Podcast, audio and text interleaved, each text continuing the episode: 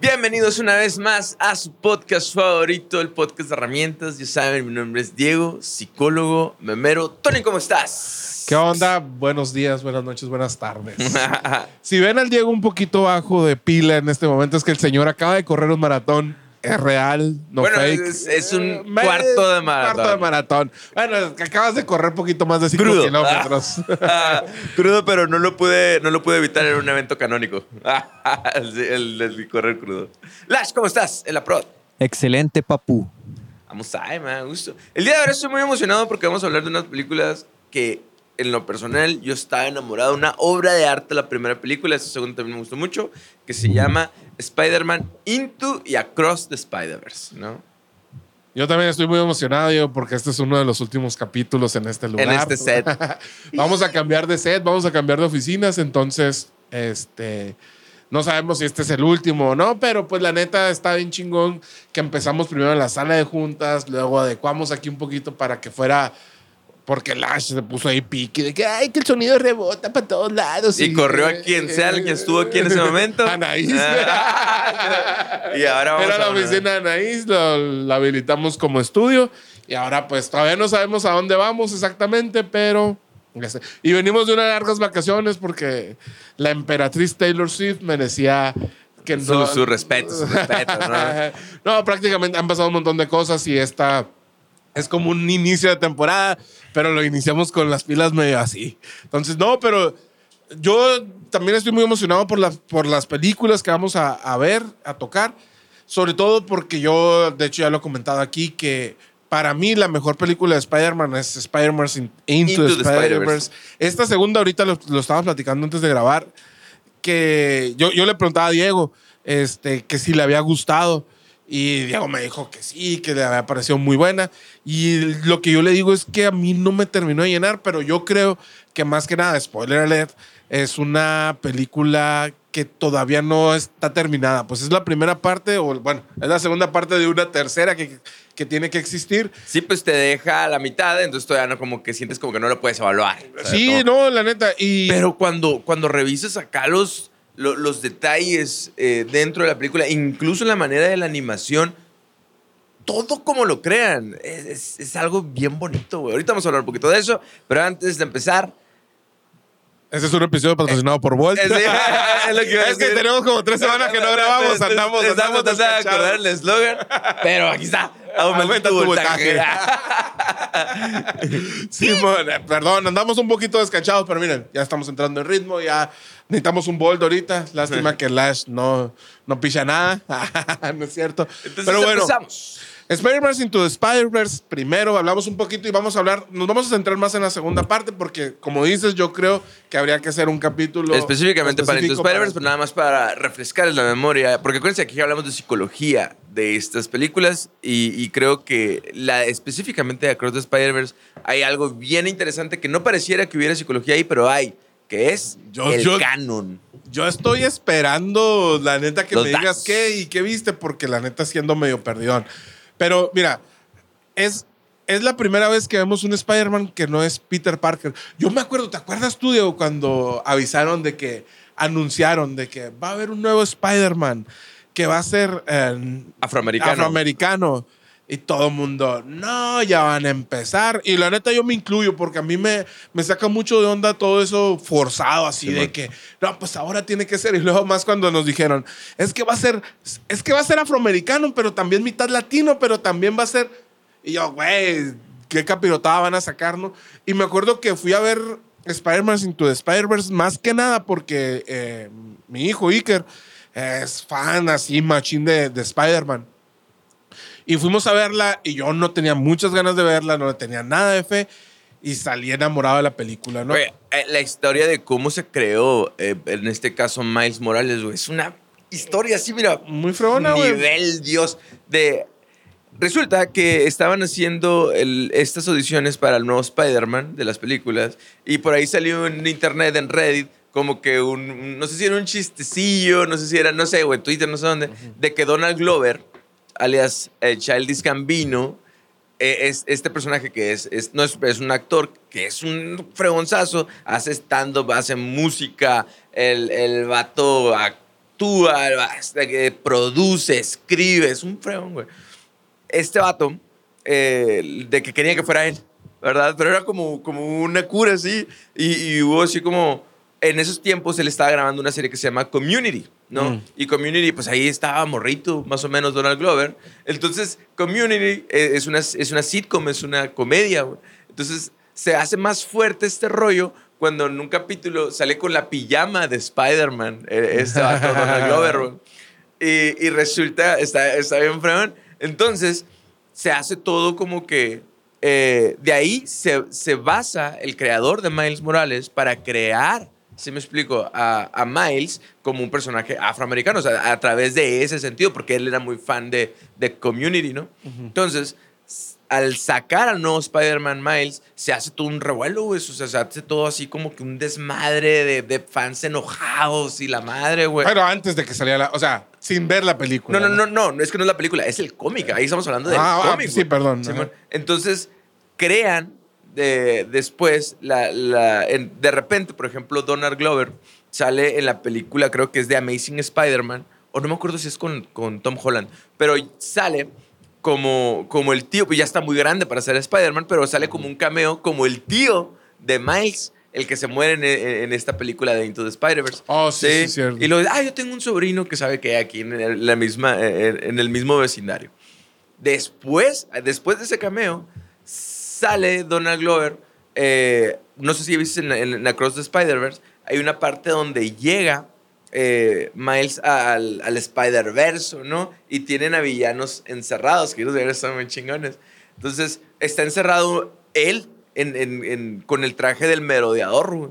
¿Sí me explico? Pues ya está muy grande para ser Miles, pero está encerrado como villano en live action, eh, como el merodeador, como el tío, que era el que salió en la, En la película, película, de, sí, era con- de, de Tom Holland. De creo Tom que era. Holland, ajá. No, hombre, güey, ese, creci- ese crecimiento, ese, ese desarrollo de personaje, loco, güey.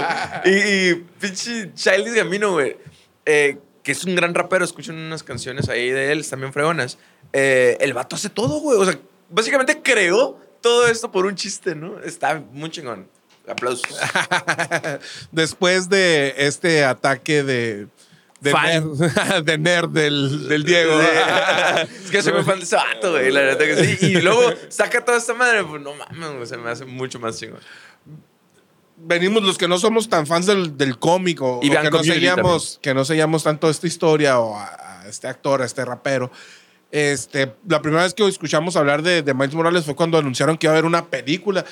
Y, y la neta, todos estábamos perdidos porque pensábamos que era una película live action. Fue, de hecho, creo que fue antes de las de Tom Holland. güey. Sí, man. Este, y como les decía, yo, yo no esperaba nada. Y cuando la vi, a la bestia. Habla, Miles Morales es el hijo de un policía neoyorquino y de una ama de casa puertorriqueña. Donde el morro tiene una vida normal, tiene a su tío que admira mucho. eh, es un niño superdotado de inteligencia. Va a una escuela porque se gana una beca a una escuela muy, muy acá. Muy prestigiosa. este, Pero él no siente que pertenece a ella. Exacto. Es, esa parte es como muy fregona porque él, él está contento porque va a ir a esa escuela, pero extraña, a cada rato está recordando, eh, de hecho cuando va en el camino a la escuela, está recordando todos, todos los momentos que, o todo lo que está dejando, ¿no? Y, y por culpa de su tío, él tiene una afición muy grande también por lo que es el graffiti. Y tienen un espacio donde van y grafitean. Y en, en uno de los momentos en el que Miles está en este lugar, una araña que ahora sabemos que no pertenecía a, A ese, ese universo, lo pica. Y de repente ya existe un Spider-Man en ese universo. Pero de repente hay dos Spider-Mans. Y aquí vemos algo, algo bien, bien curado, que es ese, ese avance de, de un morrito que de repente tiene poderes y no sabe cómo utilizarlos, que casi siempre es, en las películas nos enseñan cómo Spider-Man de repente ya tira telarañas y se para y, es muy habilidoso, y Miles no tiene eso, Miles no sabe usar sus poderes, de hecho toda la película se la pasa con una máscara bien pirata que compró, ¿por qué? Porque se muere cuando, cuando él adquiere sus poderes, el Spider-Man de ese Eh, universo todo se el traje es, muere. una- es como una pijama. Es, creo que es la misma pijama del, Del- del, del Donald Glover, pero es, es la pijama que le queda corta así, güey. Simón, y la, y la máscara se la compró porque estaban en el funeral de, del Spider-Man y había un. Todo el mundo estaba vuelto loco con eso. Y, y se empieza a ver cómo se, cómo se empezó a distorsionar la, la realidad y empiezan a aparecer un montón de... Empiezan a aparecer otros Spider-Man Ujú. y otros villanos y otros...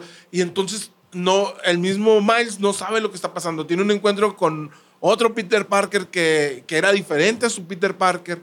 Entonces él, él no sabe qué está pasando y es ese descubrimiento de los, de los poderes de Spider-Man y el querer solucionar eh, todo el desmadre que se está haciendo. Llega, llega un momento en la película donde tú estás muy desesperado porque dices de, ya, güey, ya tira una telaraña bien de perdida. Pues, Sí, o sea, man. se- se- hay un momento en el que se quiere escapar el Peter Parker y él no se puede escapar tan rápido porque va tirando telarañas muy mal, ¿no? Hay una parte bien fregona, güey, donde, por eso digo que la animación tiene mucho que ver. En la, el- normalmente un- una película animada, por eso Spider-Man llega, Spider-Man to Spider-Verse, llega y, y rompe las reglas de la animación. Eh, la animación normalmente ellos dicen que se crea en, en un frame, es decir, cada, cada frame de espacio de tiempo de los videos se, hay un movimiento, ¿no? Pero eh, hay, una, hay, una, mm, hay una diferencia entre el Spider-Man eh, que viene de otro universo, que es Peter Parker, que el Peter Parker depresivo, el que traía pens y está gordito, Sí, man. ese, y, y el Miles Morales, güey. El primero estaba, que es Peter Parker depresivo, es- estaba dibujado en un frame. Es decir, tiene movimientos más suavecitos, pues, ¿verdad? Cada frame hay un movimiento. Pero Peter Parker, al no saber usar sus poderes, a ellos los lo, lo dibujaron en dos frames. Entonces, cada dos frames hacía un movimiento. Entonces se ve, Se ve todavía más se ve más torpe. torpe, pues, sí. Y conforme va aprendiendo a usar sus poderes, güey. Ya lo van Lo cambiando, van, lo van cambiando, güey. Está, es una belleza esa madre, güey. Es Y- una chingonería. Una es esa y también cómo, No me acuerdo si era uno o dos, porque aquí creo que sí está dibujado también en, en dos. Los- cómo mezclaban también las diferentes... Cuando aparece, por ejemplo, esta, el Spider-Man japonés, la morrita, ¿cómo se llama? Aquí te digo rapidito, Penny Parker, güey. Sí, que tiene su robot. Es, es completamente un, un manga, Sí, güey. es un manga. Es, es- es un arte completamente diferente. Y el cómo mezclar diferentes artes cuando aparece el Spider-Man blanco y negro, que es como un detective. Todos eh, congenian bien machine y, y se mezcla bien machine todo. Y por eso también sientes esa química entre todos los Spider-Mans, entre Spider, eh, entre Gwen, este Sí. Peter Parker nuevo. ¿Por qué? Porque aunque sean diferentes artes, los Por alguna juntan. razón funcionan. funcionan. Ajá. Y es lo que te decía ahorita, la, la segunda película, ah, Spider-Man Across the Spider-Verse, no, no siento que existan esos personajes entrañables hasta este momento. ¿Por qué? Porque ahora tenemos a, a, Spider- a la otra Spider-Woman, que aún estando embarazada, no, no siento como que, que encajó tanto. O a Miguel Ojara, güey, que, que también en esta parte eh, tiene que jugarle un poquito. Yo espero que, que sea el nuevo Peter Parker de, de esta película. Este, pero tiene que jugarle un poco a ser el director, el malo, el, el todo tiene que ser lo correcto, como lo veíamos en la serie de Loki, ¿no? Ujú. Este, y, y no, no son esos personajes tan entrañables como Peter Parker, como el Spider-Man, que al final se unen como para ayudar a Miles y tú dices, a huevo, es que estos son los buenos, Sí, pues man. estos son los, los, los chingones, ¿no? Cuando lo que está haciendo Miles pues va en contra de toda la... Sí. todo lo bueno para el universo. No, estoy brincando de un lugar a otro porque así también es la película, te, te lleva de un lugar a otro. En la primera, Miles tiene que buscar la manera de cómo parar lo que está pasando. ¿Por qué? Porque Kingpin, buscando recuperar a su familia, porque la perdió, buscando a su familia en otros universos, creó una máquina que está jalando a gente de otros universos a la Tierra, a- o al, o al A su universo, a nuestro universo. Y, y por eso está apareciendo todo esto. Spider-Man, el Spider-Man de ese universo le da la llave para que solucionen este problema y es lo que ellos hacen. Al final, destruyen la máquina, regresan a todo mundo a su, a su universo, pero quedan ciertas cositas. Que una de esas ciertas cositas es este personaje que, ¿cómo se llama? El, eh, el de los ojos negros, hombre. ¿El quién? el villano de esta. De la, Ah, eh, la mancha. La mancha. es que. Simón. Aparece, aparece él. Que la neta, la introducción de este villano en esta segunda es, es oro, güey. Es, es así como en una sola escena o con una sola. Este. ah, con, una, eh, con una sola situación. te muestran que él no es malo, güey. Es así como le dice, mire, no me estoy robando, no lo estoy robando a usted, le estoy robando a un banco que tiene mucho dinero, un poco de dinero para yo poder vivir, porque en mi condición ya nadie Sí. me da trabajo, ya nadie me A- pela. algo bien interesante de, de- es, es el cambio, en el tema específicamente de La Mancha, es el resignificar su talento, ¿no? Porque él lo ve como, como si fuera un problema, como si fuera una enfermedad, ¿no? Entonces, eh, algo, algo bien importante cuando se lo encuentra Miles, al principio La Mancha está como, es como que muy torpe, ¿no? Es como que muy, muy inocente, güey, así al mismo tiempo. Pero dices que tú me creaste a mí y yo te creé a ti, por eso somos archienemigos, ¿no? Somos el gran enemigo uno del Sí, otro, man. pues, ¿verdad? Y resulta que Miles no se dio cuenta que corriendo en la primera película tiró, creo que una empanada para atrás y le pega un científico. Ese científico cae en esa máquina, ¿sí? Y se convierte en la mancha, ¿no? Entonces, que, que man, ni, ni siquiera lo, lo ubicaba, ni- dice, es que ese es el villano de la semana, pues, o sea, Sí, entonces es, cualquier güey. Entonces la frustración de la mancha es, tú cambiaste mi vida y, me destruiste la vida sin ni siquiera darte cuenta y ni siquiera le das importancia a todo lo que me hiciste, ¿no?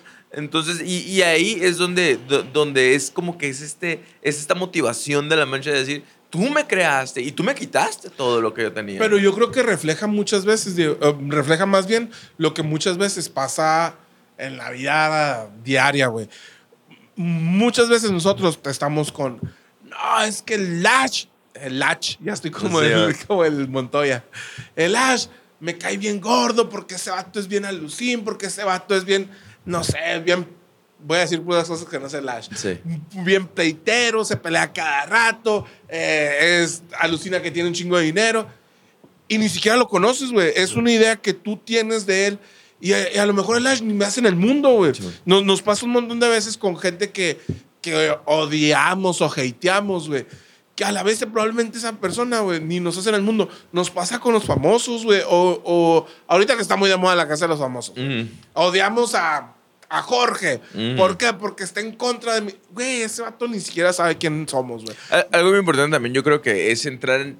Es, te das cuenta también de que vas entrando en el tema del destino, que aquí le llaman el canon. canon. ¿no? Entonces, el destino y qué tan importantes son tus decisiones eh, y qué tan. Es como este aleteo de la mariposa, ¿no? ¿Qué tan chiquito puede ser un movimiento tuyo que puede cambiar Todo. toda tu existencia o la existencia de alguien más? En el caso de Miles, en la primera película tiró una empanada para atrás para que no lo corretearan, pero terminó creando al villano de la siguiente Pero película. más bien es cuando Miles está escapando, tira un pan y le pega en la cara y le dice, esta fue la primera vez que nos vimos. Miles ni siquiera se da cuenta, güey. Y en la segunda dice, cuando tú destruiste el colisionador, yo estaba en ese lugar y por eso, güey, destruí el colisionador porque estaba destruyendo el Sí, mundo. o man. sea, no, ni te topo, pues, o Sí, sea, y, y es esa, ese, para él ese canon, güey, que lo hace, es que tú el, me el, creaste, el, ar- tú- el archienemigo, ¿no? Somos, somos los peores enemigos uno del otro. Pues es como- es como, tú eres eh, mi Batman, ¿sabes? Y yo soy tu Joker, pues.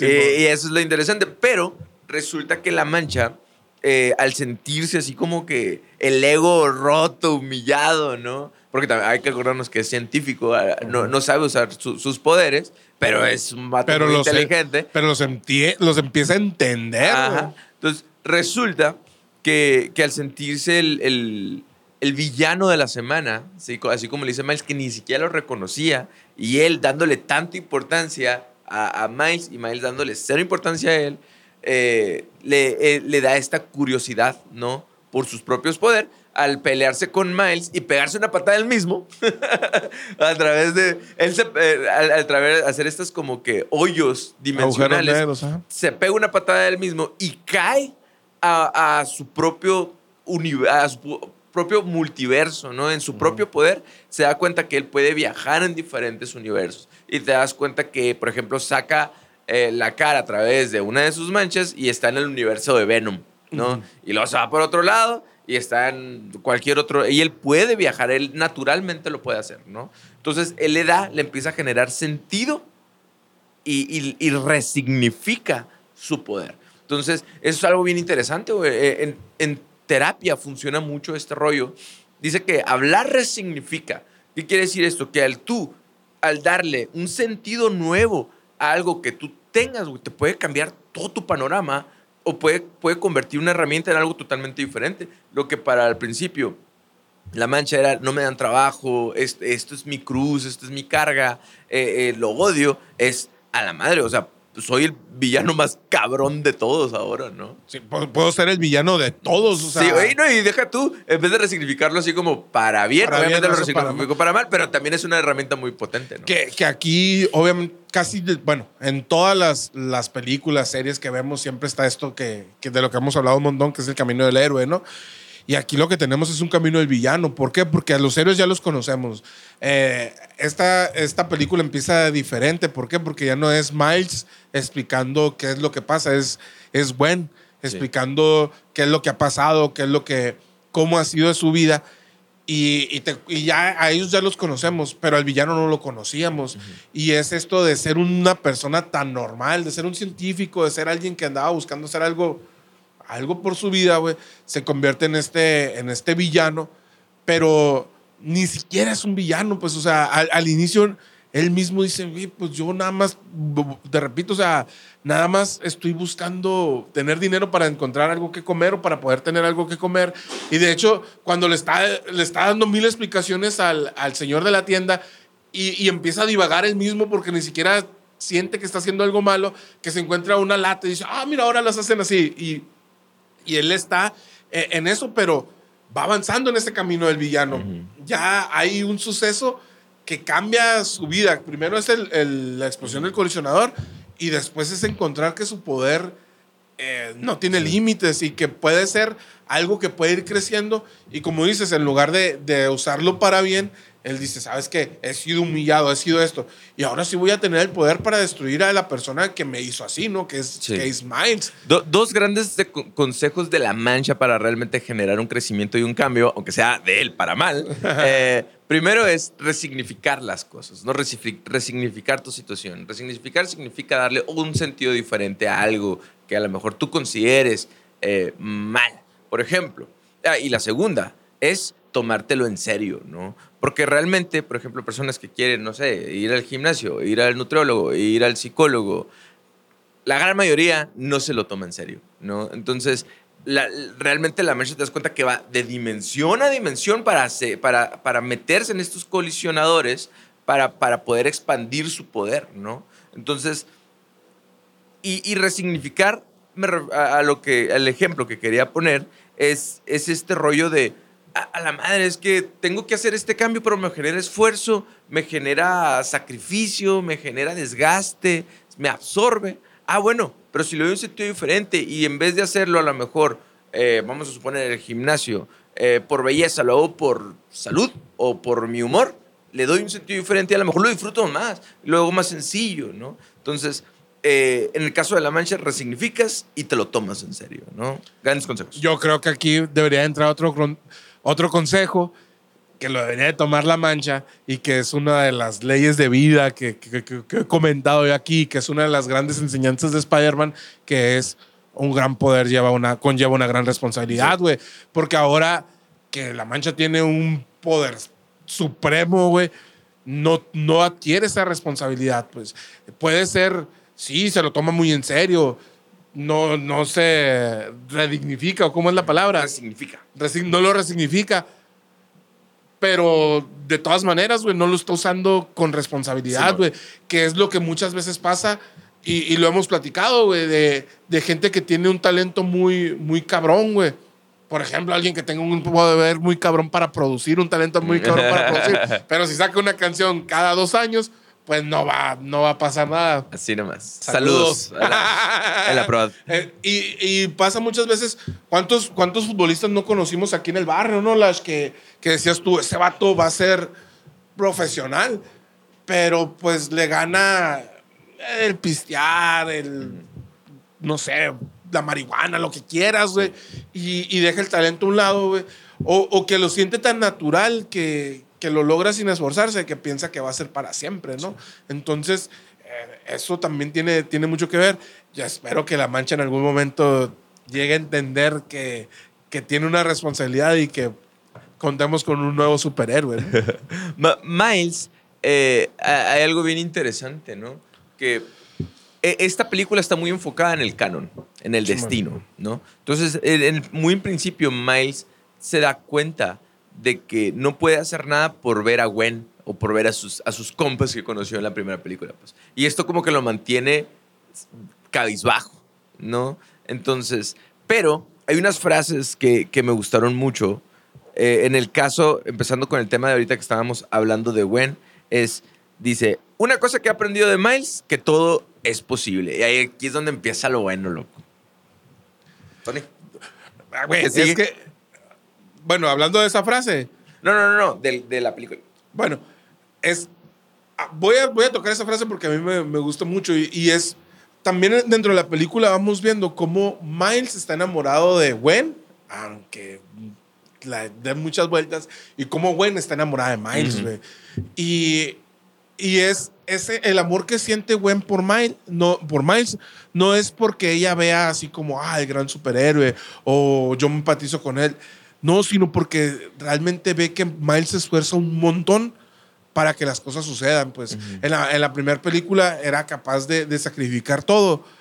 De hecho, él, él es el que se va a sacrificar para que todos vuelvan a estar en su realidad y para que todos vuelvan a tener sus, sus vidas. Y, y se da cuenta que a través de esto, eh, la, Miles logra todo. Gwen se da cuenta que, que Miles todo lo puede, pues. Y, y si no lo puede, lo lucha y lo busca y hasta que lo encuentra, ¿no? Y, y es bien bonito cómo, cómo vas viendo cómo la relación va creciendo entre Miles y Gwen, que también Gwen ya sabe la, el, el gran secreto, que Miles es ese, ese detonador que, que está haciendo a todas las, a, a todos los universos estallar, pues. Pero ella está enamorada de él, pues, y, Ujú. y, y aquí empieza también esa dicotomía, que es una palabra que aprendí hace poquito y que parece que la uso para todo, que es cuando Miles se entera y que se da cuenta que, que si no salva a su papá, que, que su papá va a morir en dos días. ¿Por qué? Ujú. Porque todos los, los Spider-Man, los- todos los Smiles, todos los Spider-Man pierden un capitán y su papá va a ser el próximo capitán. Bueno, va- va- vamos a, a lo mejor a resumir esta partecita así bien rápido.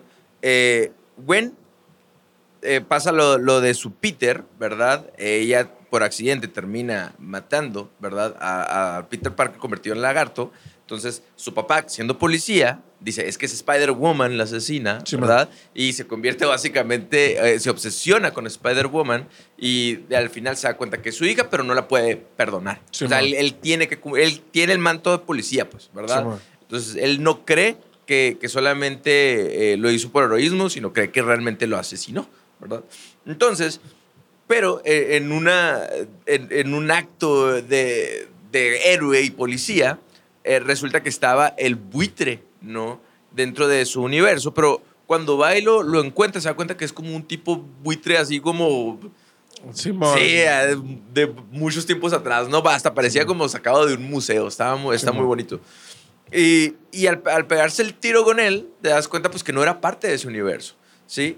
Y ahí es donde entran Spider-Woman y es donde entran, eh, ¿cómo se llama? Mi- Miguel Ojara. A- a- es- ellos están agarrando estos villanos o estas anomalías de, de un universo a otro, pues para, para restablecer los universos, ¿no? Para que no se destruyan, no colapsen los universos. ¿sí?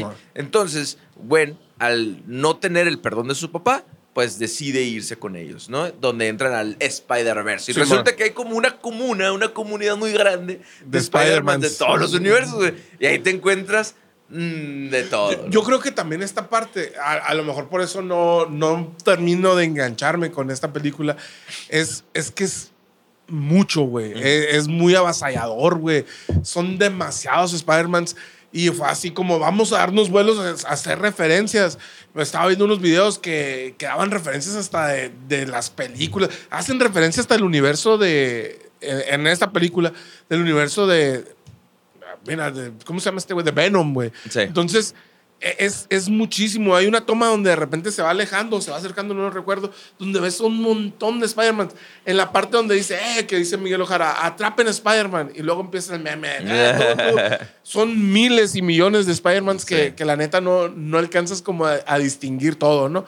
Y, y como dices, está, está este Miguel Ojara que empieza a ser nuestro villano, nuestro villano, nuestro héroe, pero después lo, lo, lo empezamos a percibir como villano. ¿Por qué? Porque está Sí. persiguiendo a Miles, ¿no? Re- resulta que Miguel Ojara es este personaje del futuro, que es Spider-Man 1099, algo así le, se llama. Eh, de en el futuro le, le estaban dando una droga, un, eh, como que una empresa, eh, y, y genera adicción a esta droga, ¿no? Entonces, eh, Miguel Ojara, algo así lo entiendo, para poder quitarse esta, como que este problema, él mismo se, se inyecta poderes muy similares a los de, a los de Spider-Man, pues, ¿no? Algo así. Entonces el punto es que él, él comete el error de irse a otro universo donde en otro universo tiene una hija. Hay un Sí. Spider-Man que perdió a su. Ah. que murió y se quedó su hija. ¿no? Exactamente. Entonces él era feliz en ese universo, pero se dio cuenta que al romper el canon o al, al irse de un universo a otro, destruyó, él provocó que ese, ese universo se destruyera. ¿sí? Entonces él- él- ese es su momento más, más fuerte. Y a través de esa motivación, él se encarga como de ir. Arreglando, Él, ¿no? él hizo esta comunidad de Spider-Man para poder arreglar otros universos. ¿Sabes qué? También ah, ahorita estoy cayendo en cuenta que yo creo que es algo que me, que me hace como, ah, me chirría, como dicen por ahí. Ah, es que la primera película era tan original, güey. Tan, tan fresca que, que por eso yo creo que me gustaba tanto. Y esta, no se te figura mucho a la serie de Loki. O sea, es. Nosotros vamos arreglando las líneas del tiempo. Y en Sí. este es Miguel Ojara arreglando los diferentes universos. Por eso también sabe, güey, la siento medio, medio así. Pero no, no he visto el final también. Sí. O sea, también nos falta la otra Sí, película. es que yo, yo creo realmente que es una manera. Sí, sí es una manera, obviamente, que habla del mismo que se han estado hablando del- en, en, eh, el Doctor Strange, en Flash, que es en Loki, que De- es el de- multiverso. Pero sí creo que dentro del multiverso, al mismo multiverso le dan un destino, pues le dan el, el Sí, mentado el- canon, que el es lo que no se puede romper. Entonces, Spider-Man quiere conocer a Miguel Ojara, pero en- entre ese medio, pues conoce a, a algunos Spider-Man como Spider-Man Punk. Algo muy bonito de Spider-Man Punk, que, que va contra el sistema y el capitalismo. Eso está bien chingón, güey. Que ahorita que les decía que eh, Miles creo que está dibujado en dos frames, eh, y ahorita creo que ya es lo normal. eh, algunos están dibujados en unos, pero Spider-Man Punk va contra el sistema, güey. Él está dibujado en tres frames, güey. Eh, Entonces, él está, es como si estuviera unas tiras del periódico recortados, como la, como la, tipo arte eh, punk.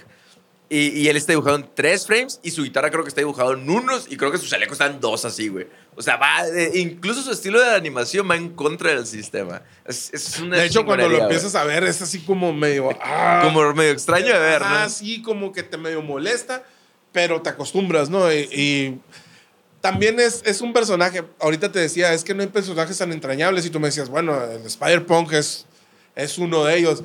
Sí, pero pues es...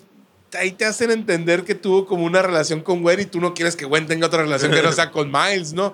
Pero, pero es parte también de, de esta película donde todo es como muy raro, todo es como, como que todo te aleja de todo. De hecho, eh, Miguel le, le explica a Miles, ya llegando a esta parte, mira, güey, tú no te puedes ir a salvar a tu papá, porque cuando yo cambié el universo, se chingó esto. Cuando yo cambié mi universo, se chingó el universo. Si tú vas y haces eso, vas a acabar con tu universo. Es que pa- para empezar, le dice, o sea, para empezar, tú ni deberías Tú de no existir. existir, Sí, o sea, tú eres una anomalía, le dice. O sea, tú no, tú no perteneces. Y, y algo muy, muy padre que, que su mamá eh, le dice a, a Miles es, es una frase que me gustó, se me hizo así el corazón chiquito cuando lo vi, dice, a donde quiera que vayas desde aquí, tienes que prometerme que cuidarás de ese niño pequeño para mí. Asegúrate de que nunca olvide de dónde vino y que nunca dude que es amado. Y siempre ayude a todos y que se sienta que él pertenece ahí. Entonces, para, para Miguel Ojara, Miles es la personificación de su error. Sí. ¿Sí me explico? Es, es, el, es la anomalía, es el error, pues, es como él no debería de ser Spider-Man. O sea, tú no, tú no cumples con los requisitos para ser Spider-Man.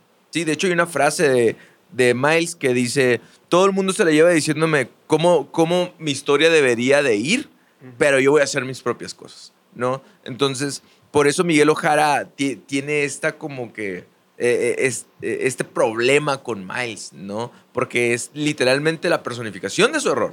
Que, y que aún no ha salido mal, güey. O sea, ¿por qué? Porque él no debería existir en ese universo, pero el universo sigue estable. Sí. Y, y yo creo que es también parte de, ese, de eso que no entiende el Miguel Ojara de, güey, ¿por qué yo estaba bien y todo se fue a la chingada? porque con este vato no pasa? Eh, es su manera de, de darle un sentido, que aquí es donde venimos un poquito ya a lo que es eh, la, la psicología, ¿no? Hay algo que se llama eh, el hay un sesgo cognitivo, que hablamos de sesgos cognitivos, que son maneras automáticas del cerebro de darle significado a las cosas o de tomar decisiones. Y hay algo que se llama la falacia del destino. ¿sí? Dice que puede influir de cómo percibimos y comprendemos el concepto del destino. Este sesgo cognitivo se refiere a nuestra tendencia a atribuir eventos y resultados a fuerzas o poderes sobrenaturales, ¿sí? en lugar de reconocer el papel de los factores aleatorios o causas naturales. O sea, que puede ser algo natural. ¿sí? Simón. Dice, el sesgo del destino puede manifestarse de diferentes maneras, como creer en la existencia de un destino predeterminado que guía nuestros eventos y decisiones y encontrar patrones o significados ocultos en eventos aleatorios y atribuir sucesos inesperados a la intervención de fuerzas externas. Esto nos puede ayudar a darle significado a las cosas. Entonces, Miguel Ojara, al perder todo su universo donde él se sentía feliz, ¿sí? Él dijo, es que esto es culpa del canon, es culpa del destino, yo no pude, no, no, no pude haber interferido, pues, ¿verdad? No le debía derecho. No debía haber Y, y interferido. con eso le da, le da sentido y ya le das una explicación de que todos los Spider-Mans a, Miles han perdido a su tío, han perdido a algún capitán de, de la policía eh, y han sido así ciertos eventos así que son canónicos, ¿no? Pero aquí es donde también, mira, yo, yo todo, ahorita, ahorita he dicho así como, híjole, no me ha gustado tanto, ¿no? Pero algo que tienes que, que admitir es que, como decías, e- ese desarrollo de personajes, hablando desde cómo nace la idea de Miles Morales, también, güey, el desarrollo de Miles y el desarrollo de la historia está muy cabrón, güey, porque sin estar la película 2 como en la idea, güey, ya, ya veíamos que desde la primera película Miles siempre ha sido un morrillo que, que no se siente, que siente que no pertenece a. Sí. Y en la segunda te das cuenta que no debería existir, pues no debería Sí. ser Spider-Man, no pertenece al universo de Spider-Man, pues o Sí. sea, él no debería ser uno de ellos. Claro. Y, y cómo es esa lucha de yo no pertenezco aquí, yo no pertenezco aquí. Y su mamá le dice, güey, a donde tú vayas siempre vas a ser amado. Tienes que tener eso bien en cuenta, que siempre vas a ser amado y siempre vas a pertenecer. Y ahí es cuando esas palabras empiezan a retumbar. Si te fijas también en el inicio de la segunda, Yo creo que esa es la importancia de que alguien y venga y, y- y te entitule, o sea, alguien venga y te reconozca como tal, ¿no? Sí. Por eso la- las palabras de que te pueden decir tus papás en algún momento se te quedan y, y- y se quedan como creencias nucleares que te hacen vivir la vida diferente, ¿no? y Entonces, se vuelven reglas de vida para ti. y, y en, en el caso ya llega otra persona, en el caso de Miguel Ojara, y le dices que tú no perteneces aquí. Y, y- y ahí es donde yo creo que Miles empieza a cuestionar, o sea, realmente, ¿qué significa ser Spider-Man? ¿O quién realmente puede portar el manto de El manto de Spider-Man? Y, y te digo, aparte, yo creo que ya en esta segunda tú vas viendo esa rebelión de, de Miles de decir, es que yo tengo que ser yo, no, que no me, no me tiene que importar lo que la demás gente ya piensa que tengo que ser. Ya desde el momento que están con la directora y que él toma la decisión de irse a una universidad, que sus papás no están de acuerdo porque está en otro lugar, porque lo que quieras. Y él le dice a su papá en el momento ese donde están tratando de, de capturar a la mancha, es que lo tienes que dejar volar a tu Sí. hijo, porque es, es lo que él necesita. Y es como este camino de- del mismo Miles de encontrar su lugar. En, en- ni siquiera es en este universo, en todos los universos. Pues. Algo bien importante, en- justo en esa escena, ya es cuando tú estabas entrando en el tema de donde le revelan que su papá se va a morir en dos días. Y es más porque tiene esta, esta como que tipo visión del canon de la mancha, ¿no? Eh, pues resulta que hay, hay algo que... Ahí puedes darte cuenta que todos los Spider-Mans que están alrededor de él están dispuestos a dejar morir a su papá. ¿Sí? Simón. Entonces... que es muy. Está, eso es- esto está Es muy muy cabrón. cabrón, Sí. güey. Y, y el, el rollo es que aquí, por ejemplo, en psicología hay algo que se llama locus de control externo, que ya lo he hablado aquí, y locus de control interno. Entonces, se los voy a leer para que veamos la diferencia entre, entre cómo, cómo puedes funcionar tú a través de estas creencias. Pues. El locus de control interno dice que se refiere, interno, se refiere a la creencia o percepción individual de que eh, uno tiene el control sobre los eventos y resultados de la vida. Las personas con locus de control interno tienden a atribuir sus éxitos y fracasos a sus propias acciones y habilidades y esfuerzos. Ven su capacidad para influir en su entorno y creen que sus acciones pueden cambiar las circunstancias. Entonces, en este caso, el locus de control externo es la personificación de Miles. Es decir, es que esto, esta situación depende de mí, de mis esfuerzos, de mi control. Pero el locus de control externo es todo lo contrario, es a lo que está fuera. Dice que se refiere a una creencia o percepción individual de que los eventos o resultados de la vida están fuera de tu control y son determinados por fuerzas externas, como el canon o el destino, ¿no? Oh, Dios. Eh, O Dios, sí. Eh, la suerte, la influencia de otras personas, circunstancias impredecibles. Las personas con locus de control externo tienden a sentir que no tienen el poder para cambiar su situación y pueden atribuir tanto sus éxitos como fracasos a factores externos. eh, que, ojo, no es que tú creas en uno y yo crea en otro. Tenemos diferentes niveles. Si me explico, es como un termómetro. Te- tienes más, de- estás más cercano a uno que a otro, ¿no? Entonces, pero lo interesante es que en esta situación, cuando tú dices, es que ya, ese es el destino, entras en una desesperanza prendida y, y dices, pues ya valió madre, pues se, se tiene que morir y no puedo hacer nada. Tengo un montón de poderes, ¿verdad? Tengo un montón, puedo tirarte telarañas, pero ya me rendí ante el canon, ¿ves? Simón. y en el caso de Miles, no, aparte es mi papá. Es, es como, esta madre depende de mí, pues. Y ahí es donde él se pelea ante todo el destino. Eso está Pero, chingón. pero es que también aquí, Diego, sí- entiendo completamente lo que, lo que estás comentando, ¿no? Pero algo, algo que tiene Miles en contra es que, o, o por qué, más bien creo yo que el- para los otros Spider-Mans es así como, güey, es que es normal, mira, a mí me pasó y lo vas a superar, ¿no? Y al de enseguida le dice, güey, es que a mí también me pasó y lo vas a superar. Yo, yo lo relaciono un montón, o bueno, lo relaciono esto más bien, eh, como cuando te dicen, ¿sabes qué? No sé, para todas las personas que han tenido un, un familiar que está enfermo eh, y te dicen, ay, güey, pues mira, va, que ya te dicen, ¿sabes qué? Pues ya no tienes salvación y la madre, no te preocupes, mira, estas cosas pasan, no te agüites. No, pues es que me tengo que agüitar, güey, ¿por qué? Simón. Porque no me ha pasado y me está pasando.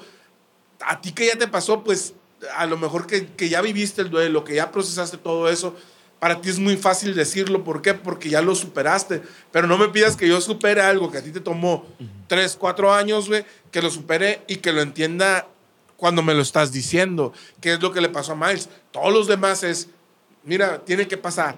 En el caso de Miles todavía es mucho más culé porque a todos se les muere el tío y se les muere un capitán. Ya los dos. A lo que comúnmente para ellos el tío es la persona, es el Su tío figura Ben, paterna. es su figura paterna y, y el capitán es alguien que lo ayudaba. Pero en el caso de Miles, su tío era su referente, su ídolo. No vamos a decir una figura paterna, pues sí, también una figura paterna, pero Miles sí tenía a su papá, no como los otros Spider-Mans. Y en el caso de Miles es, muere mi tío, que es un vato que yo idolatro, pero aparte se me tiene que morir el capitán, que en este caso mi capitán es mi papá, güey. Me, estás, me estás pidiendo que pierda dos veces lo que tú perdiste una vez. Sí, pues man. entonces, por eso Miles es esa revelación de, no es revelación de, ah, tengo una revelación, sino de revelarse, güey, a decir, mi madre lo voy a tener, yo lo voy a frenar por todos los medios y no me pidas que entienda algo que tú has tardado un proceso, que llevaste un proceso para superarlo, que lo entienda en un chingazo. Y también te puedes dar cuenta que, por ejemplo, Miguel Ojara se, se mira depresivo, se mira como rendido ante algunas cosas, pues, ¿no? Aparte de su problema de adicción. Sí. Pero algo bien, bien curioso, por ejemplo, encontré unas investigaciones aquí. Una se llama El pensamiento fatalista y la motivación. Eh, ¿tienes, ¿Tiene sentido perseguir metas cuando el destino está en control? Así es la pregunta, ¿no? Dice que se encontró que las creencias fatalistas sobre el destino estaban negativamente relacionadas con la motivación para perseguir metas. Ahí es donde te das cuenta de que de Miguel Ojara, pues es que ya, güey, déjalo morir, ¿no? O sea, ya, o sea, ya, ya, ya, él sin motivación, sin ganas. ¿Por qué? Porque es este, si es un evento que es canon, tiene que pasar, ¿verdad? Entonces, tienes muchos poderes, pero ni le intentes, papi. Ah, Ah, entonces sí, ni- no, ni- porque no es posible. ¿no? Exactamente. Que al final de cuentas es una manera muy, muy triste de vivir, güey. Pero aquí yo creo que toman, van a empezar a tomar sentido las palabras de Gwen. güey. Simón. De, es que él hace todo que todo sea posible, pues. Y, y por otro lado, hay algo también no está tan, no está tan mal como este rollo, porque son las creencias catastróficas y fatalistas sobre el destino. También dice que las creencias del destino, hay otra investigación que se llama Las creencias sobre el destino y el control de los eventos futuros. Dice que se encontró que las creencias sobre el destino estaban positivamente relacionadas con la satisfacción de la vida y el bienestar psicológico. Ahí va. Especialmente en situaciones difíciles. Las personas creían que el destino tendían a experimentar, que creían en el destino tendían a experimentar menos estrés eh, y felicidad en comparación con aquellos que creían en el control personal. ¿Qué quiere decir esto? Obviamente no es en todos los casos, no es en todas las situaciones, es una investigación nada más. Eh, esto quiere decir que, por ejemplo, si tú le atribuyes algunos de los problemas al destino o a, o a Dios o a la suerte, es más fácil lidiar con eso. O sea, es como decir, ah, bueno, pues es que Dios así lo quiso, ¿no? Entonces como que te quita una carga y te quita un peso porque Hasta ya no está en tu control. Sí, bueno, hasta, hasta, hasta responsabilidad. Y muchas personas lidian cosas bien duras con esos pensamientos, ¿no? Entonces, por algún otro lado, pues tiene su beneficio medio extraño, depende de tus creencias, ¿no? Pero por eso yo creo que aquí el destino sí es bien, bien, eh, bien remarcado en esta película, pues. Que aquí no le llaman destino, le llaman Canon. canon. Que mira, lo mejor es, como dice el dicho, a Dios rogando y con el mazo dando. O sea, Simón, tengo mi creencia y pongo todo en manos de Dios, pero chingale, mijo, para que pasen las cosas con la ayudadita de Dios, pero que sea también de tu parte. Y, y otra de las cosas, miren, si a- aquí lo que, lo que habla mucho de este canon es de todo ya está escrito, todo, todo tiene que pasar así. Hay una teoría de la física que dice que todos ya estamos muertos. ¿Por qué? Porque así como el, eh, el universo, bueno, eh, todas las, la- hay tres dimensiones, habla que el tiempo es una cuarta dimensión donde ya está todo hecho. Entonces, los invito a que vayan y busquen, es más, vayan y vean el- un capítulo de un podcast que tenía Lash que dice, dice las malas lenguas, donde hablamos de eso. Pero los invito a que vayan y vean eso de, de cómo ya hay, hay una teoría física donde dice que todo ya está escrito, como lo, como lo hablan estos personajes en, Sí. en Across the Ah. Multiverse. Con, con este concepto del, entre el multiverso, donde todo es posible, y el, y el canon, que solamente una cosa es posible, ¿sí? Eh, Miguel Ojara le dice eh, a Miles, ¿no? Ser Spider-Man significa sacrificio. Tú tienes la decisión entre salvar a una persona O salvar a o a, el to- o a todo el universo, ¿no? Entonces, en el caso, porque quiere decir que si interrumpes el canon, pues se destruye tu universo, ¿no? Y, y te das cuenta que, que- que en este caso Miguel Ojara sí está muy, muy enfatizado en que las cosas deben de pasar como está escrito. Pero es ¿no? que, pero es que Miguel Lojara también habla desde lo que él vivió. Sí, es- hablas desde y es- su dolor, Ajá, ¿no? y también es un pinche vato fundamentalista. Si fuera religioso, fuera un vato... este, Extremista, ¿no? ¿Cómo le llaman a los po- poco, bueno, ortodoxo, no? Sí. Que es, es que dice así, así. Sí, inflexible, Güey, pues. Si te pasó a ti, eh, no quiere decir que le va a pasar a todos, aunque, bueno, se ha repetido un montón de veces. Este vato tiene la oportunidad. Yo te aseguro que si a mí, ya- ya enojándome con un personaje de ficción, ¿no? yo te aseguro que si Miguel Ojara le dijeran, ¿sabes qué? Mira, tienes la oportunidad de salvar a tu hija, lo hiciera, güey. Pero algo- obviamente está buscando que no vuelva a suceder porque él es la policía de las líneas del tiempo, güey, A- de los a- universos. ajá, a- aparte, por ejemplo, pues se ha demostrado que la inflexibilidad te puede llevar a altos niveles de estrés, depresión y TCAs. Entonces, en el caso, tú te das cuenta de, de lo mucho que se enfada cuando Miles se va y lo corretea. O sea, si te fijas, Miguel Ojara se mira bien. Ahí bien parece un villano, güey. Se mira bien imponente porque él no, no se pega en las paredes. Él en- se engancha en las paredes acá y lo persigue. Y es cuando le dice, tú no perteneces, tú no eres Spider-Man. Así, güey, mal pedo.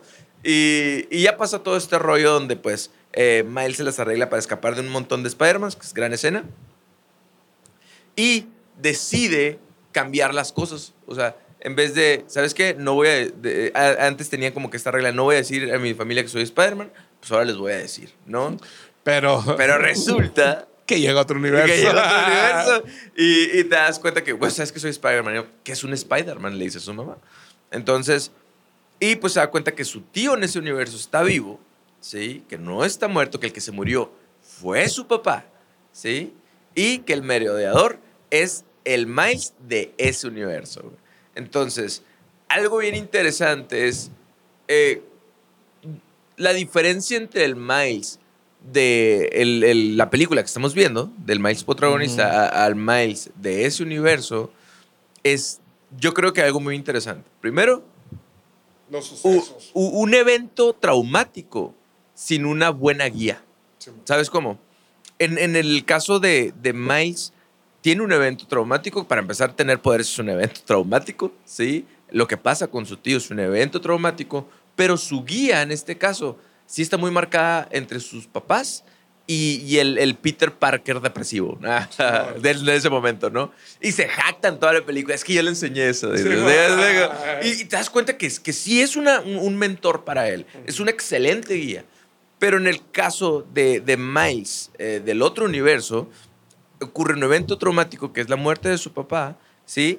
Pero una mala guía, que es, eh, tío. eh, es su tío, ¿no? Que lo lleva hacia el camino del merodeador. Entonces, aquí es bien importante cómo llevamos nosotros el trauma, ¿no? Porque el trauma va a existir en, el- en muchas personas, ¿sí? De hecho, dudaría que haya personas que no Que no tengan un, trauma. un trauma, eh, que hayan vivido, un- hayan experimentado un trauma. El rollo es cómo lo, cómo lo guías, cómo le encaminas, ¿no? Entonces, aquí es una diferencia bien grande entre estas dos y se me hizo, se me hizo nada más bonito remarcarlo. eh. No, y es que hemos hablado también un montón de las redes de apoyo en el podcast, güey. Y cuando una red de apoyo, cuando no tienes redes de apoyo, te vas a caer al, al hoyo, güey. Es tal cual, Sí. literal. Este, y aquí yo creo que es una escena, es una parte de la película que es medio cortita, güey. Porque es, casi el final, güey. Un minutito. Pero la neta te, te dice muchas cosas, güey. Y yo estoy esperando que salga la, la tercera parte para poder decir, güey, gran película o decir, buena película. Hasta ahorita, todo este universo de Miles Morales no ha decepcionado. Es- sí esperaba un poquito más de esta, pero estoy con eso. No ha terminado, por eso no la puedo juzgar. No puedes juzgar un libro por su portada ni por los primeros capítulos. Entonces hay que esperar a que salga esa tercera parte y ver cómo termina todo esto, ¿no? Así es. Yo soy muy fan, la neta. Entonces, eh, díganos en los comentarios qué les parece estos reviews. Eh, ya saben, eh, aquí está, hablamos de psicología, películas, nos pueden dar sus recomendaciones y próximamente nos verán en otro set. Ah, Síganos en redes y tengo que aceptar algo. Yo hace unos meses aposté con mi ahijado de que Miles Morales usaba unos Adidas Superstar.